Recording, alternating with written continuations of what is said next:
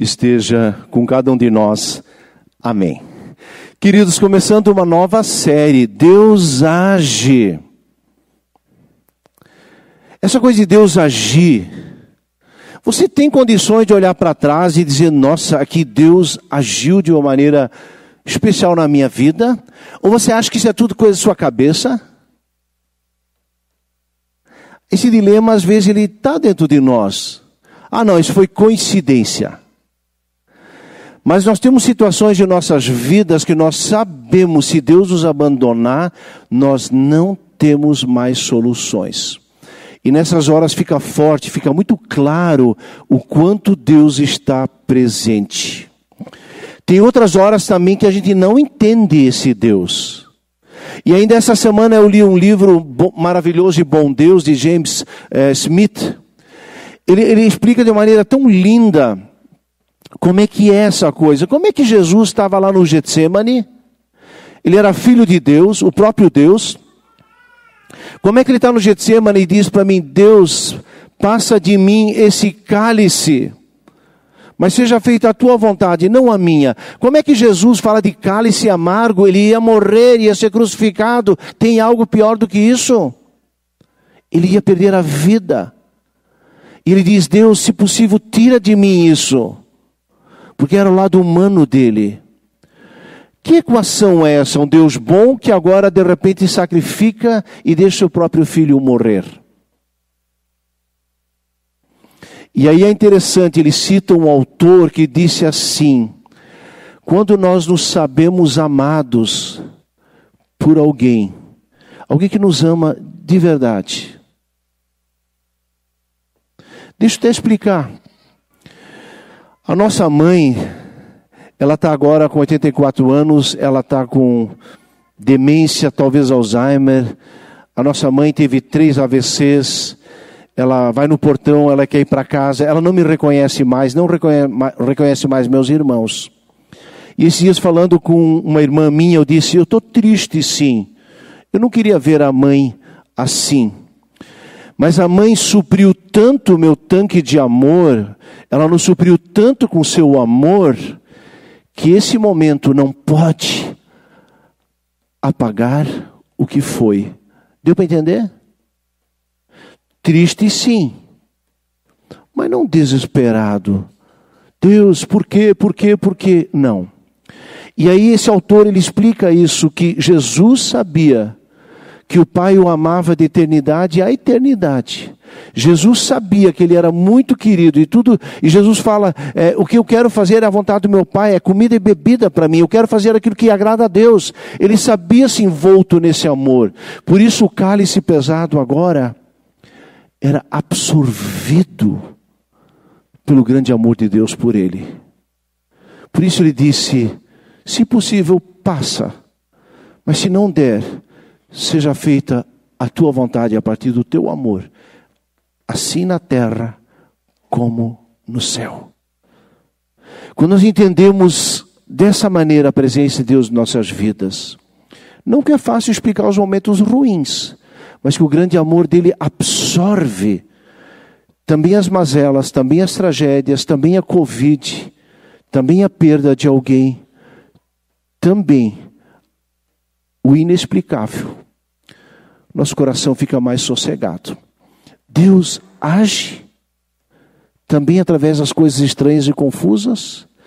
Ele sopra, ele sopra, e o tema hoje é Ele sopra. Aqui começando com o Pentecostes, o sopro do Espírito, o sopro do Espírito Santo. No dia 23 é, de maio, vou contar, vou babar para vocês. Nasceu nosso segundo neto, o Bernardo, filho do Gabriel e da Carla. Por que a gente fica tão bobo quando a gente fica avô, né? Nós tínhamos a Helena, que é uma bênção, temos a Helena e agora o Bernardo. Eu disse, filho, agora eu posso dizer meus netos, com S, né? é bom demais.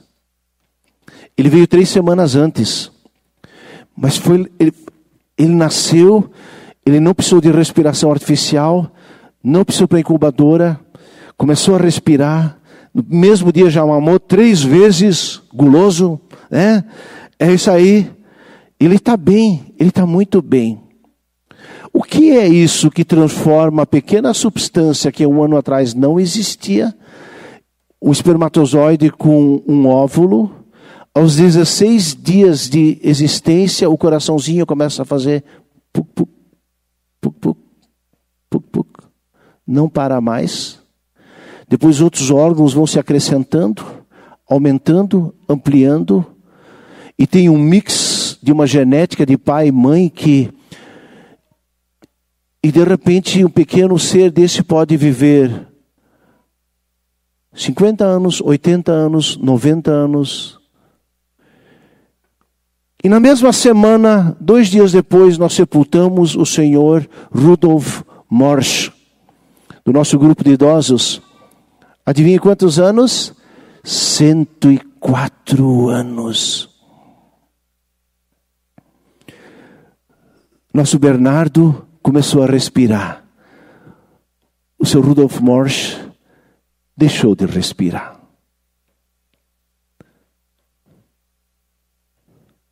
Feche seus olhos, naturalmente, se você quiser. Feche seus olhos um pouquinho. Inspire agora, bem profundo. Solte pela boca.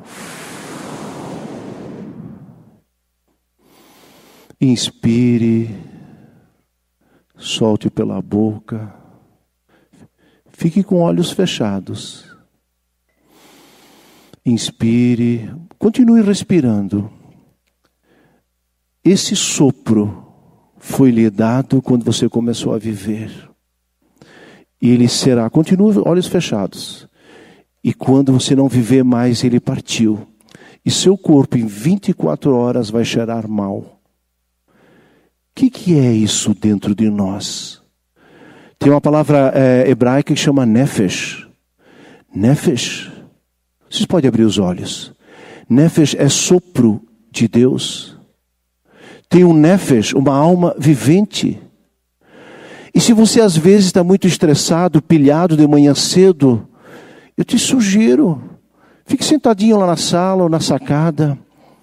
Feche seus olhos, respire umas vezes e, e, lembre disso que tem dentro de você, é o Espírito de Deus, porque o Espírito testifica ao meu Espírito. Primeiramente é o Nefesh, a alma vivente, é o milagre de Deus que médico nenhum, ciência nenhuma consegue acrescentar.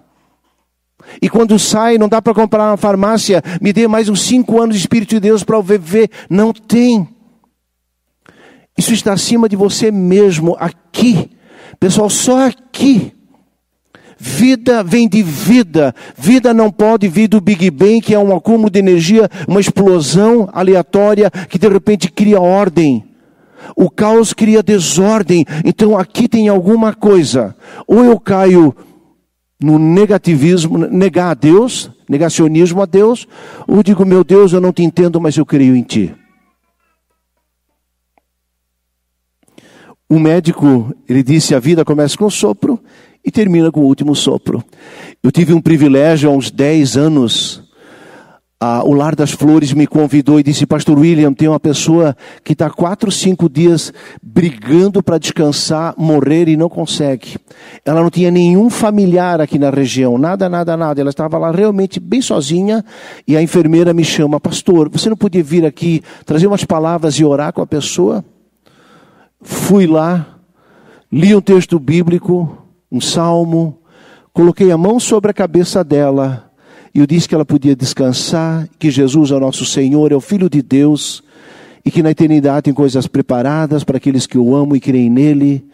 E daí orei o Pai Nosso. Pai Nosso que estás no céu, santificado seja o teu nome.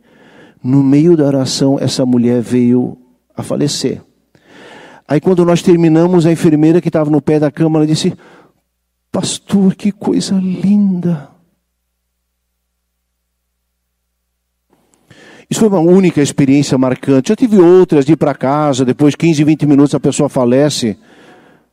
Nós pastores temos um pouco esse privilégio.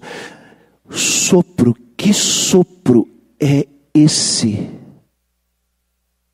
Muitos homens, personagens da história mundial, Goethe gritava mais luz. A cuidadora de de um desse, de Lenin, ela disse que por todo o dinheiro do mundo ela não gostaria de cuidar de novo uma pessoa nessas condições, porque o cara ouvia correntes e não conseguia morrer. E assim tem umas histórias interessantes. Jesus, quando morre, a última palavra que ele diz, Pai, em tuas mãos entrego o meu espírito, o nefesh, o sopro de Deus. Eu quero falar sobre Pentecostes, na verdade. Nós vamos ler um texto de Gênesis 1, versículo 1 a 11. É uma história bem interessante. Gênesis 1, Gênesis 1 e 2 descreve o céu, Gênesis 3 descreve o pecado humano, Gênesis 4 já fala do assassinato eh, de Abel, Gênesis 5 fala da genealogia longe de Deus, Gênesis 6 vai falar de Noé. Gênesis 7 fala de como Noé então depois abarca lá. E o Deus diz: o coração do, do ser humano é mal por excelência. E, e, tudo que ele faz é o mal, o mal, o mal. E aí continua é, vários capítulos e capítulo 11. Entre Gênesis 3 e o capítulo 11, não fala uma única vez a palavra bênção, apenas fala quatro vezes maldição desandou, a maionese desandou, não tem jeito. A humanidade, ela realmente desandou. Apenas no capítulo 12, Deus chama é, Abraão de Ur dos Caldeus e diz: Vem cá, Abraão, eu quero fazer de ti uma grande nação e tu é para ser luz para os povos. Aí vem toda a história do Antigo Testamento, história complicada, mas nessa história lá, lá no final, no começo do Novo Testamento, Jesus nasce, anunciado pelos profetas, virá a luz dos povos, a luz para as nações. E aí Jesus vem e diz: Eu sou a luz do mundo. Mas antes dessa história lenta, lenta, lenta, longa, longa, longa, até o nascimento de Jesus, morte ressurreição, subiu ao céu, Pentecostes. Antes de começar essa história dessa promessa, Aqui tem uma coisa bem interessante, é o ápice de uma vida sem Deus. Vamos ler o texto. Torre de Babel, Gênesis 11.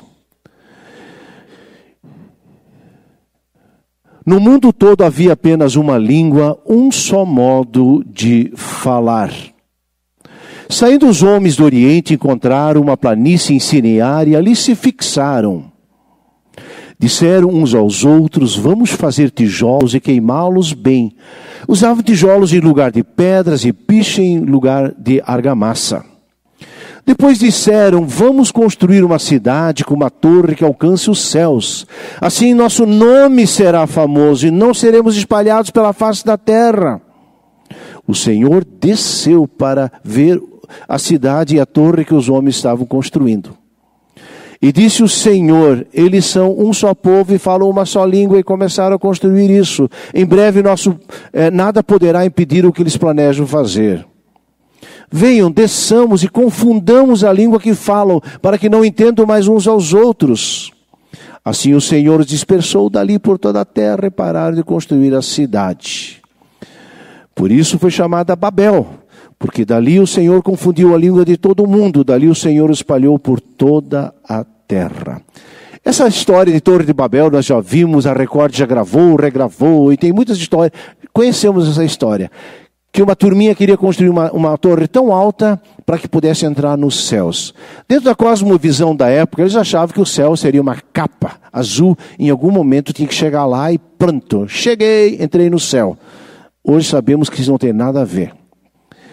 Mas aqui tem algumas coisas nessa história. Babel foi uma multidão feita de pessoas reunidas em torno de si mesmas. Essa história reúne o acúmulo, o ápice, o ápice do egoísmo. Pessoas que pensam em si, acabam tendo ideias mirabolantes e vão se unindo em torno do seu propósito perverso, maldoso, distante de Deus. Eles queriam, na verdade, juntar a sua maldade. Cara, quando pessoas más se unem, coisa boa não sai. Carlos, esses pontos estariam agora, o ponto 2. Queriam construir um nome que sobrevivesse a Deus.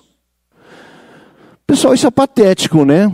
Se Deus existe antes, durante e depois, se ele, o grande nome dele é Yahvé, não há outro nome pelo qual importa que sejamos salvos. E a gente queria construir um nome maior do que aquele que nos criou, alguma coisa que está errada. Eles queriam construir um nome. Impressionante como as pessoas gostam de criar uma plaquinha para si.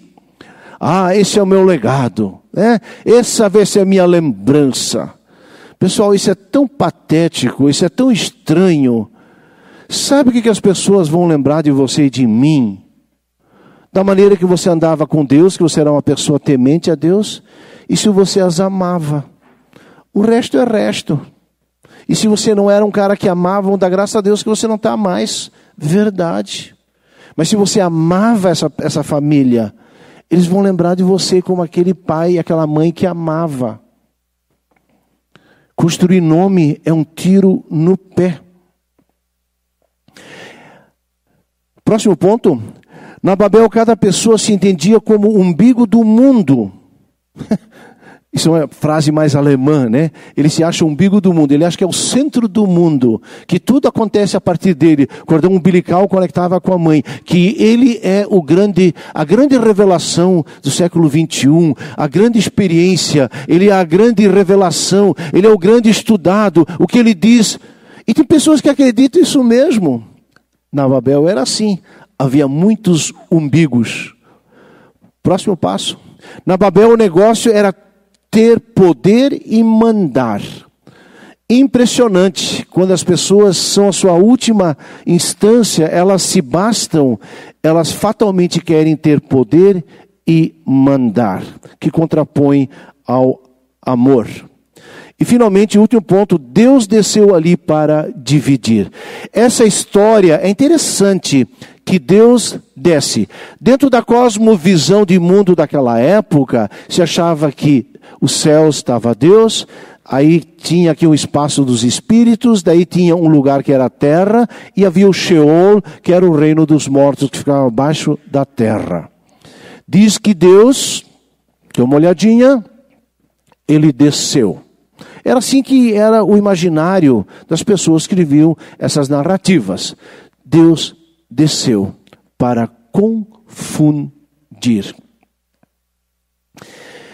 Eu sou um pouco cuidadoso quando falo isso, mas na história universal nós vamos ter vários eventos que às vezes a arrogância, a prepotência do ser humano no Império Romano, e às vezes Alexandre Magno e outros caras mais aí, mas também Hitler e, e assim vai. Em algum momento, quando as pessoas são muito arrogantes, Deus desce para confundir. No esporte é muito comum pessoas que têm o reizinho na barriga, eles em dois toques eles caem. Os caras mais humildes, mais persistentes, num papel mais de execução e de parceria, de coletividade, eles vão mais longe. Tem um texto de Provérbios 18 diz que a altivez precede a queda e o orgulho a ruína. Bom, gente, isto agora foi Torre de Babel. Agora eu vou falar de Pentecostes que contrapõe a tudo isso aí. Eu já li o texto aqui de Pentecostes e agora já vamos passar para os próximos pontos então. O que nós temos aqui a igreja é o resultado da promessa de Jesus. Jesus pediu para que 500 pessoas esperassem, porque viria o Espírito Consolador, o Espírito da verdade que vos levará a toda a verdade.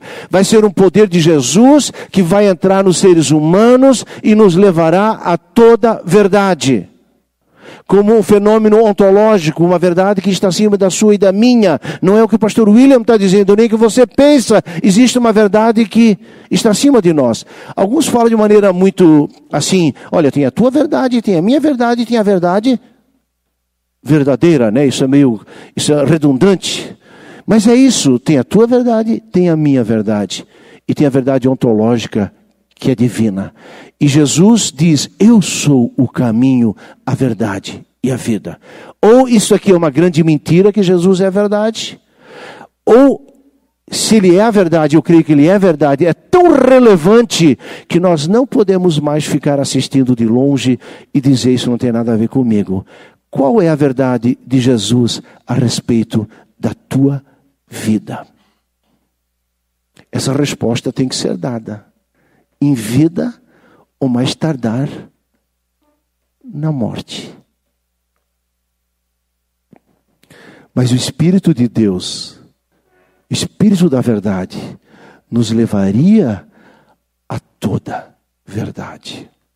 Você já teve coragem de ir no teu quarto, na sacada, diante da sua cama, ajoelhado, dizer: Jesus, estou tão cansado dessa vida mentirosa em torno de mim mesmo. Espírito Santo, me leve à tua verdade. Você já teve coragem de fazer isso? Tem que ser macho para fazer isso. Tem que ser mulher forte para fazer isso.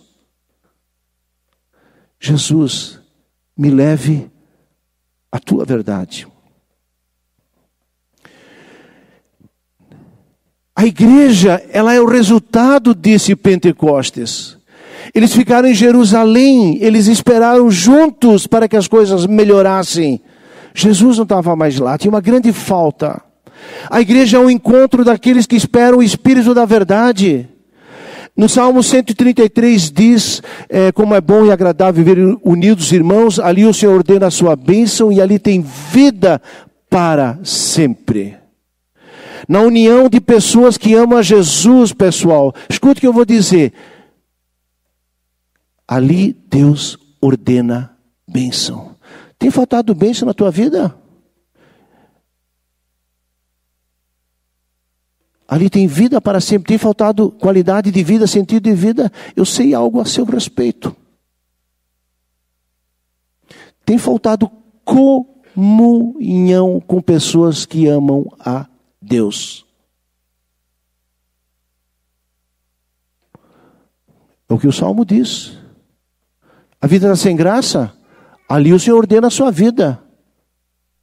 Mas não é uma comunhão de chegar, ah, eu estava no culto. Sim, é um bom começo. Comece a procurar as pessoas, comece a conversar sobre Deus. Chame elas para sua casa para orar, leia um texto junto, ore o Pai Nosso, fale de Jesus, peça ao Espírito Santo para que mostre e revele. Porque ali onde duas ou três pessoas estão reunidas em meu nome, eu estou no meio delas. E tem faltado Deus, tem faltado o Senhor nas nossas vidas e nossas casas. Isso começa na igreja, pessoal. E não é a igreja luterana apóstolo Pedro, nem a outra, nem a outra, nem a outra, mas onde duas, três pessoas se reúnem em nome de Jesus, é lá que começa a igreja. Tem vida para sempre e o Senhor diz: Eu vou te abençoar, tu vai te dar bem. Não é uma barganha, é o resultado de uma experiência com o sobrenatural.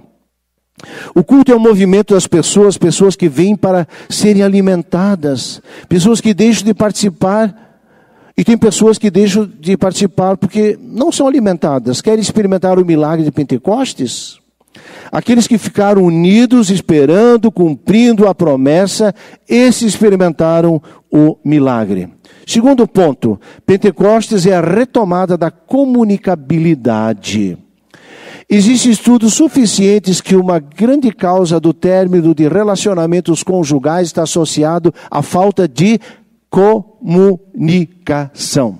A falta de diálogo é uma grande causa de separação de casais. O casal não comunica mais, ele só está debaixo do mesmo telhado, não tem mais nada comum, nada, nada, nada. E a comunicação, ela pode ser verbal, pode ser não verbal, comunicação pode ser espiritual, pode ser comunicação sexual. Mas esse tipo de comunicação faz com que eu sou importante para o outro, ou importante para mim. Mas agora podemos fazer um link para isso para a igreja cristã.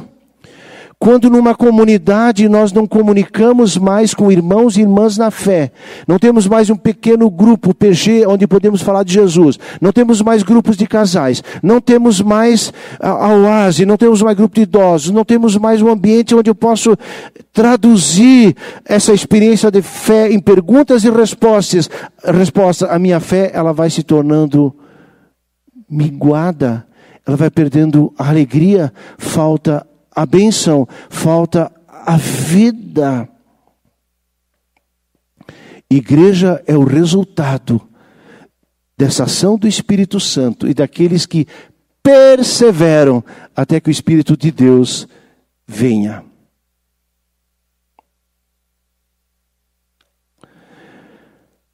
Fazer parte de uma igreja é estar a serviço dela não o contrário.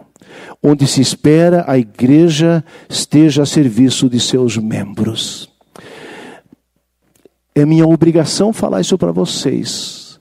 Se você está escrito no apóstolo Pedro para que um dia alguém faça um servicinho para você, eu vou dizer para você, você está pagando muito pouco. E tem aqueles que estão 10 anos atrasados com a igreja. Se essa for minha motivação, prestar serviço, nós pastores, prestar serviço para você por causa de uma oferta de 5, 10 pila. Qualquer encanador, qualquer eletricista, qualquer cara que vai botar um pouquinho de gesso na sua casa, você sabe que não é com 10 pila. Você não está na igreja para ser servido. Você está na igreja para beber da fonte inesgotável, que é Jesus Cristo, e essa fonte é de graça. Não tem nada a ver com contribuição financeira. Você pode beber, disse Jesus, com a igreja e sem a igreja. Mas a igreja é o privilégio onde o Espírito Santo se vale dessa comunhão para estar presente de uma maneira mais palpável. Se está difícil experimentar a vida, está difícil experimentar bênção, eu te desafio. Procure uma igreja como a nossa, como a outra, outra, outra, mas aonde Jesus é o centro. E aí a gente contribui para quê, gente? Para pagar esse espaço, pagar essa luz, pagar o som, equipamento. E aí, muito obrigado pela sua, sua oferta. Obrigado por sua contribuição. Você não está pagando pastor e nem serviço. Você está pagando um espaço para que o Evangelho possa ser pregado e seus filhos e netos possam ainda ouvir desse Evangelho da salvação para que a igreja faça missão nesse mundo. E igreja que a igreja é a igreja lá fora, não é só aqui dentro. Por quê? A igreja de Cristo é uma união de pessoas a serviço do seu Senhor. Você e eu estamos aqui para servir ao Senhor Jesus.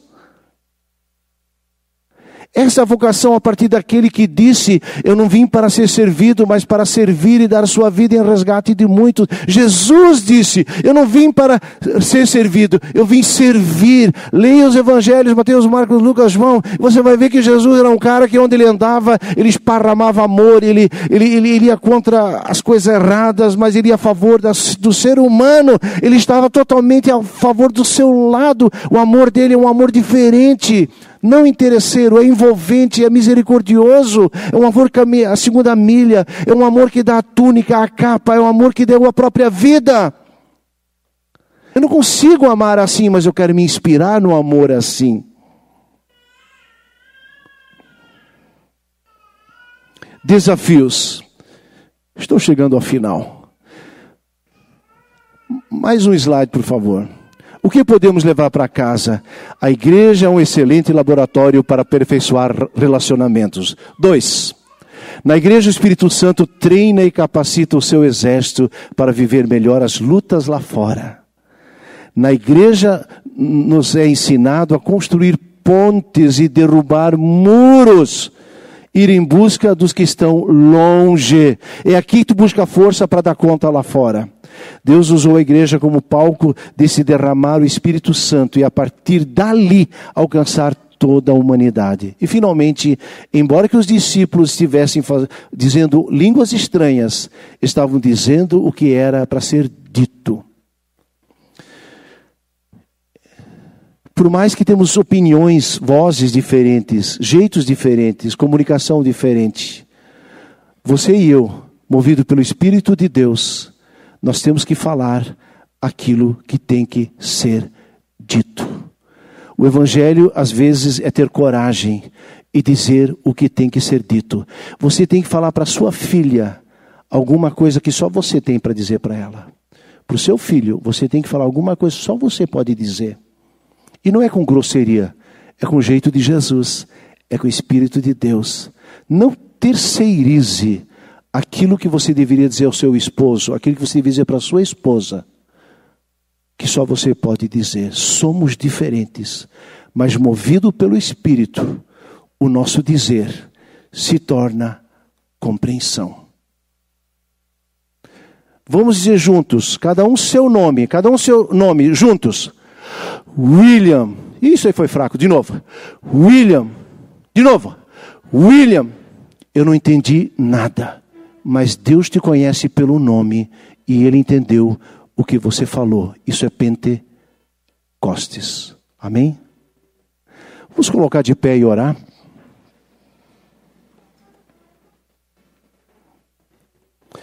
Querido Pai, muito obrigado por essa manhã, pela presença do Espírito Santo aqui que nos alcançou, nos lembrou que dentro de nós foi dado o sopro do Espírito, que é a presença de Deus em nós, e que o Espírito conecta com o nosso Espírito, e somos filhos de Deus, ele é derramado a partir de Pentecostes.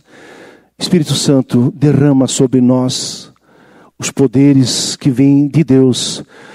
Derrama sim, Senhor, o fruto do Espírito, amor, paz, alegria, mas derrama também os dons, Senhor o dom da profecia de presidir, o dom da cura, Senhor, para que a tua igreja possa manter-se de pé e ser bênção para os lá de fora. Jesus, obrigado mais uma vez que o Espírito Santo nos alcançou, aqueceu o nosso coração e quer ser agente transformador em nossas vidas, nossos casamentos, nossas famílias, mas também, Senhor, dentro das nossas igrejas. Igreja não é lugar de pagar contribuição para que alguém preste serviço. Igreja é lugar de se abastecer e, e servir o mundo como Jesus serviu a humanidade. Queremos inspirar em Ti. E Jesus, rogamos agora o teu cuidado e a tua presença sobre cada um de nós e aqueles que nos acompanharam pela Rádio Jaraguá e as mídias. E que agora, ao tomar a ceia do Senhor, possamos ser mais uma vez fortalecidos, animados pelo Espírito de Deus, encorajados a sair é, de Jerusalém, Samaria, Judéia e até os confins da terra, levando a boa nova de Jesus, que é o Filho de Deus, morto e ressurreto, subiu ao céu, voltará para julgar vivos e os mortos, que habita num alto e santo lugar, mas habita também dentro dos nossos corações. Ah, Jesus, muito obrigado por tua amável presença nessa manhã. Em nome de Jesus que oramos e agradecemos. Amém. Antes de darmos sequência aqui, podemos ficar de pé ainda. Nós queremos agradecer à Rádio Jaraguá, mas também a todos aqueles que nos acompanharam esse culto. Que Deus abençoe ricamente nessa semana e tenham cuidado de Deus e, acima de tudo, lembrando Pentecostes, o Espírito Santo quer habitar em nossos corações. Deus abençoe aqueles que nos deixam. Tenham um ótimo domingo. E nós aqui vamos dar sequência ao nosso momento.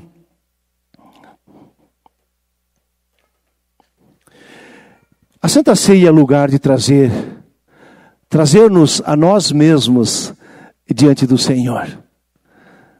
Feche seus olhos, vamos falar com Deus em oração.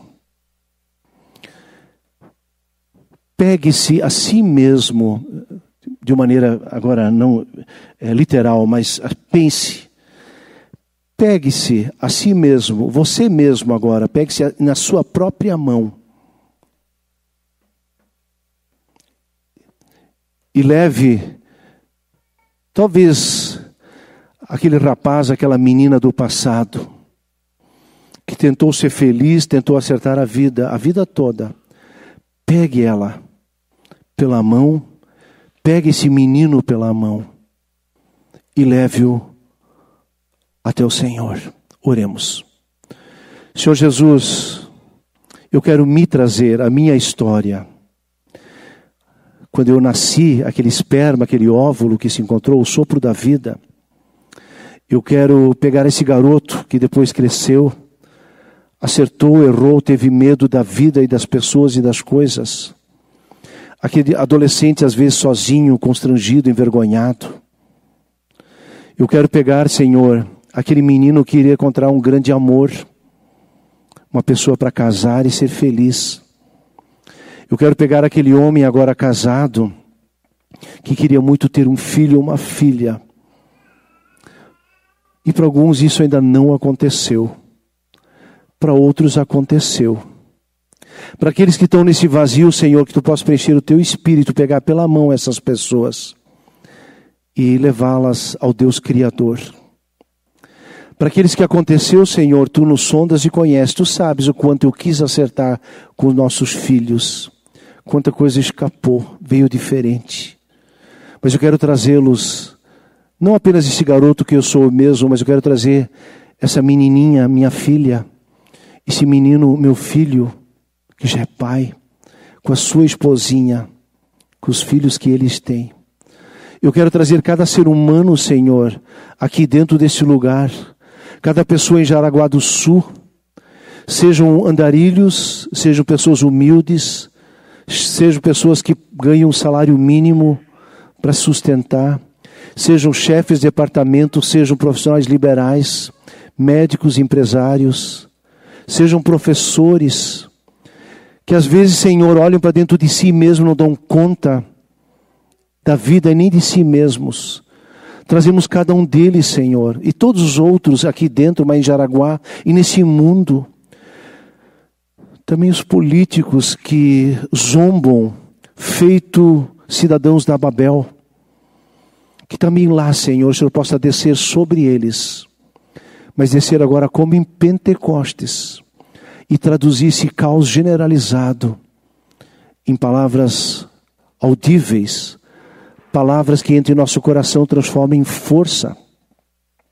Força do tipo: os teus pecados estão perdoados. A tua incapacidade de fazer a vontade de Deus, o Senhor já ocupou com a sua fidelidade.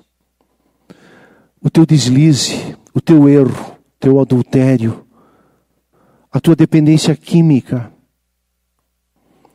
o teu lado bronco, o teu lado magoado, o teu lado grosso, o teu lado frágil, o teu medo, a tua angústia de alma, a tua incapacidade de aprender e assimilar, a tua facilidade de aprender tudo e tudo fica chato. Tudo isso, cada um de você, nós queremos agora chegar na presença do Senhor. E o Senhor entendeu o meu nome, nosso nome. Pentecostes, traduza quem eu sou para o centro da tua santa e bondosa e amável vontade. Reconhecemos que falhamos em palavras, pensamento e ações. Reconhecemos que não damos conta. Reconhecemos que tudo é maior do que nós mesmos. Receba-me receba-nos. Cuida desse menino e dessa menina, que continuam sendo pessoas dependentes. Em nome de Jesus. Amém.